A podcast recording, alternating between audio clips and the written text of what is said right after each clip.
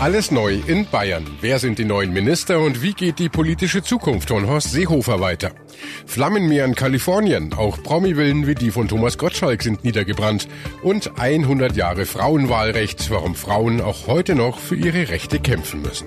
Besser informiert aus Bayern und der Welt. Antenne Bayern. The Break. Willkommen zum Nachrichtenpodcast von Antenne Bayern. The Break ist die Auszeit für mehr Hintergründe, mehr Aussagen und Wahrheiten zu den wichtigsten Themen des Tages. Es ist Montag, der 12. November 2018. Redaktionsschluss für diese Folge war 16 Uhr. Ich bin Antenne Bayern Chefredakteur Ralf Zinno. Seit heute hat Bayern ein neues Kabinett. Ministerpräsident Söder hat seine Ministerriege neu berufen und da gab's einige Überraschungen. Dazu gleich. Vorher schauen wir kurz zu Horst Seehofer. Der hatte ja seit gestern Abend die Schlagzeilen dominiert. Da war von einem Doppelrücktritt die Rede. Inzwischen wissen wir mehr. Seehofer selbst hat klare Worte gefunden. Ich werde äh, das Amt des Parteivorsitzenden der CSU niederlegen. Diese Entscheidung steht fest. Über den Zeitpunkt äh, gibt es noch einige Gespräche, aber auch der Zeitpunkt dieser Niederlegung wird im Laufe dieser Woche der Öffentlichkeit mitgeteilt. Völlig unberührt davon ist mein Amt als äh, Bundesinnenminister und äh, das bleibt das auch. Dazu gibt es überhaupt keinen Anlass, eine Äußerung zu tun. Ich bin Bundesinnenminister und werde das Amt weiter ausüben. Seehofer geht also als CSU-Chef, bleibt aber Bundesinnenminister. Und äh, damit jetzt zum bayerischen Kabinett. 29 Tage nach der Landtagswahl steht die neue schwarz-orangene Regierung. Am Nachmittag hat Ministerpräsident Söder seine Mannschaft präsentiert und da gab's einige Überraschungen. Mehrere langjährige Minister sind nicht mehr dabei. Für uns im Landtag ist Bayern-Reporter Hans Oberberger. Hans, wer muss denn gehen, wer darf bleiben, wer ist neu? Ja, für einige altgediente CSU-Minister ist das heute ein ziemlich schwarzer Tag. Nicht mehr im Kabinett vertreten sind Justizminister Bausback, Wirtschaftsminister Pschierer und Umweltminister Huber. Sie sind schlicht den neuen Vorgaben von Ministerpräsident Söder zum Opfer gefallen. Heute am Tag 100 des Frauenwahlrechts, 100 Jahre, war es mir persönlich ein Anliegen, insgesamt das Kabinett weiblicher und auch jünger zu gestalten.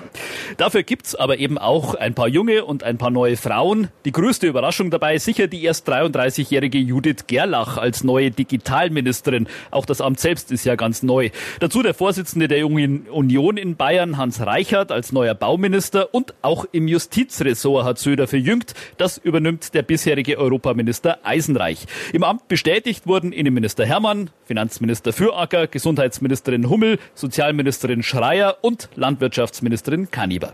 Du hast sie ja schon genannt, äh, die neue Digitalministerin Judith Gerlach. Sie ist vielen ja noch völlig unbekannt. Judith Gerlach ist Juristin, hat als Rechtsanwältin gearbeitet und gilt als sehr verwurzelt in ihrer Region Aschaffenburg. Bisher war die zweifache Mutter allerdings eher in der Sozialpolitik unterwegs. In Sachen Digitalisierung ist Gerlach dagegen bisher noch nicht so aufgefallen. Ganz im Gegenteil, die Grünen haben ihr gerade im Landtag schon etwas spitz nahegelegt, sie könnte sich doch mal einen Twitter-Account zulegen. Mir lag es bisher eher irgendwie auf ähm, ja, Veranstaltungen unterwegs zu sein, auf ähm, Festen unterwegs zu sein. Ich setze mich dann mit an die Biertischgarnitur und rede dort mit den Leuten Leuten. Da habe ich bisher sehr gute Erfahrungen gemacht im Austausch. Deswegen hat mir jetzt persönlich die letzten fünf Jahre Twitter ehrlicherweise nicht gefehlt. Ähm, ich werde mir aber das auf jeden Fall überlegen, da jetzt mit reinzugehen. Die Zahl der Facebook-Freunde unserer neuen Digitalministerin hat sich allerdings seit heute Morgen schon ver-x-facht. Und sie hat sich auch einiges vorgenommen, etwa die Digitalisierung der Behörden in Bayern voranzubringen. Und äh, drei Ministerien musste die CSU ja an den Koalitionspartner Freie Wähler abgeben. Wirtschaft, Umwelt und ja, das Kultusministerium. Ja, das wichtigste Ministerium, das die Freien Wähler da ergattert haben, ist sicher das Kultusministerium, einfach weil hier fast alle Kompetenzen äh, in Bayern liegen. Der neue Kultusminister Michael Piazzolo ist äh, in der Bildungspolitik ein alter Hund, hat schon die CSU beim G9 ziemlich vor sich hergetrieben. Er will vor allem erstmal seine Ohren spitzen, hat er gesagt. Hören, hineinhören, wo es Probleme gibt, ins Gespräch kommen mit allen Lehrerverbänden, Elternverbänden, aber auch natürlich den Schülern und vielen, vielen mehr. Also da heißt es viele Gespräche führen und dann die richtigen Schlüsse draus ziehen sagt der neue Kultusminister Piazzolo. Hans, wird denn mit der neuen Riege jetzt auch was anders im neuen Kabinett? Inhaltlich wird sich da gar nicht so viel ändern in der Politik der Staatsregierung. Das gilt für die neuen CSU-Minister Gerlach, Reichert, Eisenreich. Die sind zwar jung und jetzt erst in die erste Riege aufgerutscht, waren aber eben auch schon bisher in Funktionen eingebunden und dürften die bisherige CSU-Politik quasi nahtlos weiterführen. Fast das Gleiche gilt für die drei neuen Minister der Freien Wähler. Es könnte tatsächlich wieder etwas bürgernäher werden, dafür sind die Freien Wähler angetreten, aber etwa in der wichtigen Bildungspolitik wird es äh, unter dem neuen Minister Piazzolo eben keine 180-Grad-Wendung geben. Piazzolo hat ja schon angekündigt, er werde am dreigliedrigen Schulsystem grundsätzlich festhalten. Das Gleiche gilt für die Wirtschafts- und die Umweltpolitik. Immerhin müssen sich die Neuen noch ein bisschen reinfinden. Der neue Kultusminister Piazzolo ist heute Morgen noch ohne Krawatte hier angekommen. Hat er wohl zuerst vergessen. Zur Vereidigung hat er sie dann allerdings dran gehabt. Die gesamte Kabinettliste samt Fotos mit und ohne Krawatte gibt's auch bei uns unter antenne.de. Seit Donnerstag schon wüten in Kalifornien verheerende Waldbrände. Hunderte Quadratkilometer Wald und tausende Häuser sind zerstört und die Zahl der Opfer steigt und steigt. Bisher wurden mindestens 31 Tote gemeldet. Mehr als 220 Menschen werden noch vermisst und über 250.000 mussten vor den Flammen fliehen.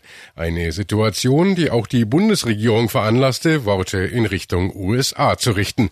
Regierungssprecher Seibert. Ich möchte zu Beginn im Namen der Bundeskanzlerin und der Bundesregierung den Menschen in den Waldbrandgebieten von Kalifornien unsere Anteilnahme ausdrücken. Es sind entsetzliche Bilder, entsetzliche Berichte, die uns von dort erreichen und wir teilen die Trauer um die mittlerweile mehr als 30 Menschen, die in den Flammen ihr Leben verloren haben. Leider ist ja auch die Zahl der Vermissten noch hoch, sodass man um viele weitere Menschen fürchten muss. Unsere Gedanken sind auch bei all denen, die jetzt vor den Trümmern ihres Besitzes stehen und auch bei denjenigen, die Tag und Nacht arbeiten, um diese Feuer zu bekämpfen. Unser Reporter in Los Angeles ist Sören Gies. Sören, auch US-Präsident Trump hat sich ja geäußert zu den verheerenden Bränden, aber ganz anders als unser deutscher Regierungssprecher Seibert. Der hat die Gelegenheit genutzt, um mal wieder gegen das demokratisch dominierte Kalifornien zu hetzen. Trump hat getwittert, die Behörden hier seien schuld an den Bränden, weil sie sich nicht genug um die Waldpflege kümmern würden. Das allein ist schon totaler Quatsch. Dann hat er aber auch noch angedroht, in Zukunft Bundesgelder zu streichen. Und das alles, während hier Hunderttausende vor den Flammen auf der Flucht sind, ihr Hab und Gut und schlimmstenfalls sogar ihr Leben verlieren. Äh, Pop-Diva Katy Perry hat getwittert, was sicher viele denken, Trumps Reaktion sei herzlos. Besonders heftig betroffen ist ja der Ort Paradise in Nordkalifornien. Wie sieht's da aktuell aus? Rund 6.500 Wohnhäuser sind verbrannt. Die Stadt, in der etwa 27.000 Menschen gelebt haben, ist zu gut 80 Prozent zerstört und keiner weiß, ob die überhaupt wieder aufgebaut wird. Das Areal, in dem es brennt, wird ja immer größer und die Feuerwehrleute sind weiter damit beschäftigt, die Flammen zu bekämpfen. Neben Paradise brennt es auch im Süden Kaliforniens, im Nobelort Malibu. Da hat es auch Willen von Prominenten getroffen. Ja, in Malibu ist viel abgebrannt. Schauspieler Gerard Butler hat ein Selfie mit seinem ausgebrannten Haus und Jeep getwittert. Die Villa von Miley Cyrus ist hin. In ihrer Nachbarschaft stand auch das Haus von Thomas Gottschalk. Der war gerade in München, als das Feuer kam. Seine Frau Thea und die Katzen konnten sich retten, aber das Anwesen mit der markanten Windmühle, in dem seine Kinder aufgewachsen sind, das ist ein Totalverlust. Sören, du bist ja direkt in Los Angeles, gerade mal eine Stunde von Malibu entfernt. Wie sind denn die Aussichten? Besteht Hoffnung, dass die Lage sich beruhigt? Nicht sofort. Das Wetter spielt einfach nicht mit. Laut der Wettervorhersage bleiben uns die Santa Ana-Winde bis inklusive morgen erhalten und die sind's, die die Feuer so unberechenbar machen.